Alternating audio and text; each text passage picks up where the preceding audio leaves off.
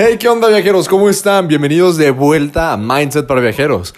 Estoy muy muy contento de tenerlos de vuelta conmigo. Perdónenme por estas dos semanas que no estuve publicando nada en Mindset, pero tomé todo ese tiempo para leer sus comentarios y reconstruir el formato principal de este podcast. Entonces, espero que les guste muchísimo. Este va a ser el primer episodio con este formato. Mándenme todas sus opiniones por redes sociales, me encanta leerlos, me encanta escucharlos y que esta se convierta en una comunidad viajera. Así que en este video voy a hablarles de todos los puntos que ya les estuve contando que les interesan a todos los viajeros cuando van a visitar una ciudad. En este caso vamos a hablar de una de las ciudades más cosmopolitan del mundo, una de las urbes más multiculturales en el planeta entero, famosa por los museos, sus marquesinas con luces brillantes en cada avenida, los rascacielos que salen de ella y por supuesto la Estatua de la Libertad. Así que vamos a hablar de la ciudad que nunca duerme, Nueva York. Vamos empezando por lo primero, los choques culturales y las cosas que debes de saber antes de llegar a Nueva York. De entrada, les cuento cómo llegué yo. Me fui con un grupo de amigos a Nueva York, tomamos un autobús de Boston, Estados Unidos, a Nueva York, aproximadamente fueron como unas 4 horas. El autobús llegaba directo al centro de Nueva York, estábamos como unos 5 minutos caminando de Times Square. Llegamos a las 4 o 5 de la mañana más o menos mm, y pues todo estaba completamente vacío. Pero lo primero que notamos justo al momento de salir de la estación es que la ciudad tiene un aroma muy, muy peculiar. Ya sea en la madrugada, ya sea en la mañana, en la tarde o en la noche, la ciudad huele a lo que perfectamente podemos describir como esencia Nueva York número 5. ¿Qué es esto? Bueno, no me malinterpreten, no quiere decir que la ciudad peste, no, la ciudad como cualquier urbe gigante recopila demasiados aromas, pero es muy conocido entre los locales y yo no lo sabía hasta que después que investigué que la ciudad de Nueva York acumula demasiados aromas por el hecho de ser, bueno, Manhattan la isla, tal cual es una isla, y pues ciertos aromas que son naturales. Por ejemplo, el hecho de que el, sistema de recolección de basura en Manhattan dure aproximadamente unos tres días en recoger toda la basura, quiere decir que cuando hay demasiado calor, en mi caso que yo fui en verano, los jugos de esa basura pues comienzan a fermentarse. Entonces, para quitar ese aroma, las autoridades de Nueva York rocían algunas calles con lejía para limpiarlas. Así que no te sorprendas si tú vas caminando por la Quinta Avenida o vas caminando por Times Square y de repente te llega un aroma químico limpio, sucio. Es, es extraño, pero no es, no, es, no es molesto, solamente es un golpe fuerte a la nariz. Ahora el siguiente punto. La ciudad nunca duerme. Realmente su eslogan le queda perfecto. Para los viajeros esto es un arma de doble filo. ¿Por qué? Porque si bien tú puedes encontrar un restaurante, un bar, un café abierto 24 horas, también vas a encontrar un gran número de personas en cada uno de los sitios turísticos que tú quieres visitar. Así que, por ejemplo, si tú quieres tener la foto perfecta en Times Square, con casi ningún auto detrás y pocas personas rodeándote, básicamente vas a tener que despertarte a las 4 de la mañana para estar a las 5 de la mañana ahí.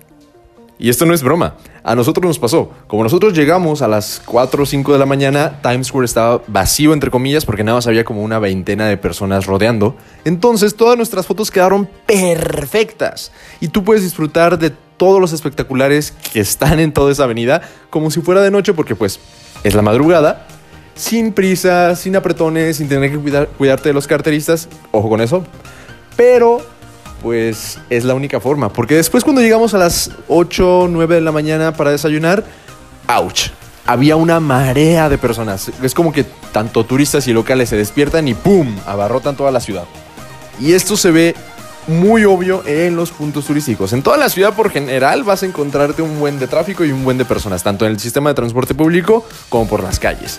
Pero en los sitios turísticos Ah, es un océano de personas. Intentamos ir al, al puente de Brooklyn en la tarde, como a las 2 de la tarde cuando había mucho sol porque dijimos, bueno, hay demasiado sol, no va a haber personas. Peor error de la vida. Estábamos apretados en un mar de personas, tanto así que no podíamos ver al verdadero puente de Brooklyn más que en los recuerditos de los puestos ambulantes que estaban colocados al lado. Entonces, tuvimos que regresar al día siguiente a las 7 de la mañana, cuando no había gente todavía en ese punto, y verlo como queríamos, apreciarlo, caminarlo, recorrerlo. Misma situación con el toro de Wall Street, la escultura famosa que está colocada para representar la fuerza y el espíritu del pueblo estadounidense, pero que ahora es identificada como el símbolo de, de ese punto famoso Wall Street. Esa estatua, nosotros fuimos a verla a las 8 o 9 más o menos de la mañana y tuvimos que hacer una fila como por una espera de 30 minutos. Nuestras amigas que fueron después al mediodía esperaron más de una hora para subirse o tomarse la foto. Ahí hay una joya oculta que no muchos viajeros conocen de Nueva York, es el Museo de Historias de las Culturas Nativas. Es un museo que está tal cual, una cuadra enfrente del Toro de Wall Street. Es gratuito y tiene muchas salas referentes a las culturas antiguas y nativas de, Estados Unidos. Un buen de objetos desde máscaras, ropa, artículos que utilizaban esas culturas, la, la historia de esos pueblos. Y la entrada es gratuita, entonces es un punto que para mí, que me encanta recolectar máscaras del mundo y que me encanta la historia de las culturas, era, era una joya oculta. Es completamente gratis, puedes entrar las veces que quieras. Y, nada, está, está casi completamente vacío porque las personas nunca lo reconocen en sus itinerarios de viaje. Ahora, ya que estás ahí cerca, te va a quedar una de dos. Te va a quedar cerca el muelle para tomar los ferries directos a la isla de la Estatua de la Libertad, que aproximadamente creo que te cobraban en ese momento en verano unos 40 dólares, pero también te va a quedar cerca el muelle para tomar los ferries a Staten Island. Ese ferry es completamente gratuito, tú lo puedes tomar de ida y vuelta y pasa enfrente de la Estatua de la Libertad. Entonces tienes unas vistas increíbles de la punta sur de Manhattan con todos sus rascacielos. Pasas al lado de la Estatua de la Libertad, bueno, no tan al lado, pero la alcanzas a ver cerca. Y puedes recorrer ida y vuelta completamente gratis. Entonces ese es un tip que les doy de una joya oculta que no muchos viajeros conocen porque pues a no ser que vayas a ir tal cual a Staten Island, puede que no, no tengas idea de que esto existe y que es gratis. Y hablando de cosas gratis, los museos. Bueno, el Museo de Historia Natural es uno de los más famosos de Nueva York. Puede que ustedes lo conozcan por Una Noche en el Museo, la, la película, y puede que cuando vayan a Nueva York quieran verlo, pero en su itinerario lo saquen porque piensan que ya son demasiados museos o que van a gastar mucho. Este museo es uno de los obligatorios que debes de visitar, no solamente porque todas y cada una de sus salas están completamente repletas de esqueletos, artículos y cosas referentes a la historia natural del planeta entero, sino porque la entrada, entre comillas, es gratuita. ¿Qué quiere decir con esto?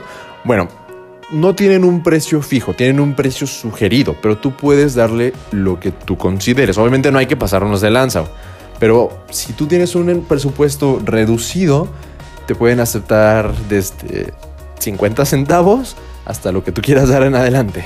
No hay un precio mínimo ni máximo. Ahora, justo enfrente del Museo de Historia Natural se encuentra Central Park. Central Park es el corazón verde de la ciudad y uno de los puntos que quizás quieras conocer porque pues básicamente sale en todas las películas. Algo que tienes que tener muy en claro es que el parque es enorme y cuando digo enorme es realmente gigante. Entonces, ya te calzado muy cómodo. La mayoría de las personas que van ahí son los locales para pasar un día de campo, para hacer cualquier actividad en el pulmón verde de la ciudad. Y en el caso de los viajeros, algo que te puede gustar mucho es que es el punto para mí, en mi consideración, más tranquilo de la ciudad. Entonces, cuando nosotros fuimos con mis amigos, fue el punto en el que podíamos tomar una siesta de 15 minutos para recuperar energías y seguir caminando. También algo importante de ahí es que si atraviesas de extremo a extremo desde el Museo de Historia Natural, justo cruzando enfrente de Central Park, vas a llegar al Museo Metropolitano de Arte, donde se hace cada año la Met Gala. Si tienes suerte y vas en las épocas en las que se acaba de realizar ese evento, puedes ver la exposición referente al tema del año. Ahora, sobre las trampas turísticas que tienes que tener cuidado en Nueva York, bueno, de entrada Times Square. Como casi todo destino turístico, tienes a las típicas personas que se van a tomar fotos contigo o que te van a estar casi obligando a que te tomes una foto con ellos y les pagues. Pero fuera de ello, las trampas turísticas que casi todos queremos conocer son las tiendas em, temáticas que existen en Times Square. La tienda de Manems, de Coca-Cola, las tiendas de, entre comillas, saldos de, de polo, etc, etc, etc, etc. Esas tiendas, cuando nosotros fuimos, Está muy padre que vayas a verlas y todo, pero de entrada están abarrotadas de personas, porque todos los turistas, una vez que llegas a Times Square y te tomas tus fotos o ves los edificios o lo que quieras hacer ahí, no hay mucho que hacer. Entonces, la opción lógica es meterte a las tiendas, así que vas a verte abarrotadísimo de personas, de familias, de turistas, de todo que quieren comprar no es una experiencia agradable y si lo que quieres hacer en Nueva York es conocer realmente la, vida de Nueva York, bueno, en esas tiendas no vas a encontrar nada, nada de eso. En cambio, te recomendaría que si quieres visitar tiendas históricas o que tú las hayas visto en películas y por eso las quieras ver, hay una muy famosa que es la juguetería FAO.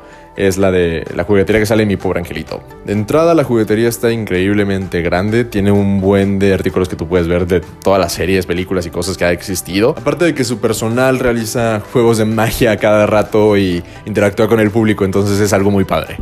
Sobre la comida, Intenta evitar los buffets de todo lo que puedas comer por tal precio. Nosotros fuimos a uno y pues básicamente son cosas muy muy básicas. En cambio, por toda la ciudad va a haber un buen de puestos ambulantes de comida rápida de diferentes estilos.